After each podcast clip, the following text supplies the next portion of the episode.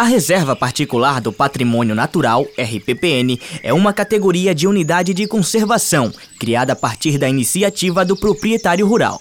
Assim, ele assume uma responsabilidade vitalícia para que essa área se mantenha conservada. Elas são importantes para proteger as riquezas naturais, pois garantem a proteção de espécies de animais ameaçadas de extinção, além de contribuírem com a preservação da água, a regulação do clima, a limpeza do ar e até com a realização de pesquisas científicas. É nesse cenário que a professora do Departamento de Engenharia Florestal da Universidade Federal de Sergipe, Laura Jane, realiza um projeto de iniciação científica que avalia as ações impactantes feitas nesse tipo de reserva natural em Sergipe. É, o recorte dessa pesquisa, que é parceria com é, acompanhamento, com orientação de uma mestranda do Prodema, Valdelice, ela tem trabalhado a efetividade da gestão das RPPNs no estado de Sergipe, né? pesquisado a importância e as dificuldades dos agricultores em manter essas áreas e as potencialidades que podem ser utilizadas para turismo, né? e, pra, e como contribui para a conservação da biodiversidade, para a produção de águas né? no estado.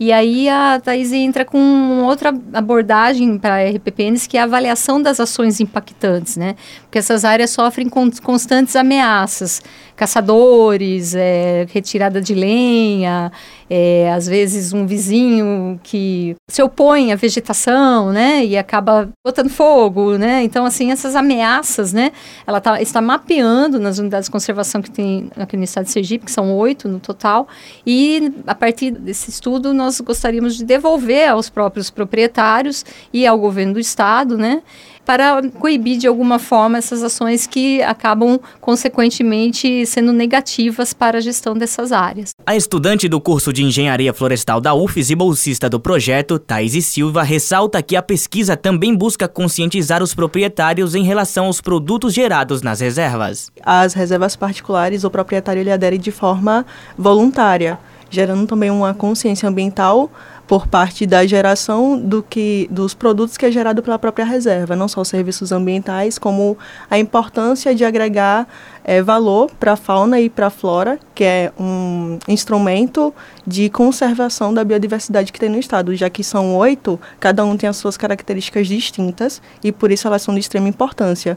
E o trabalho ele também traz uma proposta para ser uma, uma importante ferramenta de tomada de decisão, como a professora Laura falou para auxiliar o Estado a reduzir essas ações impactantes que têm ocorrido nas reservas. Ela também aponta que, além da caça, outra ação de impacto abordada pelo projeto é o não recolhimento de resíduos jogados nas reservas. Uma ação impactante, no caso, seria a própria caça, que a professora Laura falou, ou então é, o encontro de resíduos, porque essas reservas, é, como a professora Laura falou, é uma reserva de uso integral e é a única que é aderida de modo voluntário. Então, ela pode ser utilizada não só para pesquisa, como também para uh, visitação e para educação. E como a visitação, tem muitas pessoas que é, jogam lixo e deixam lá os seus resíduos. Então, isso é uma ação impactante, que é a ação de jogar os resíduos lá e não fazer o recolhimento. Então, a gente vai mapear esse ponto onde os resíduos são jogados para fazer o manejo. Apesar de estar no início do projeto, Thaís afirma que a experiência já ampliou a visão dela sobre a atuação na área. É, a gente entra no curso com uma visão é, que a gente que é do primeiro período, a gente não tem muita, muito contato com a ciência.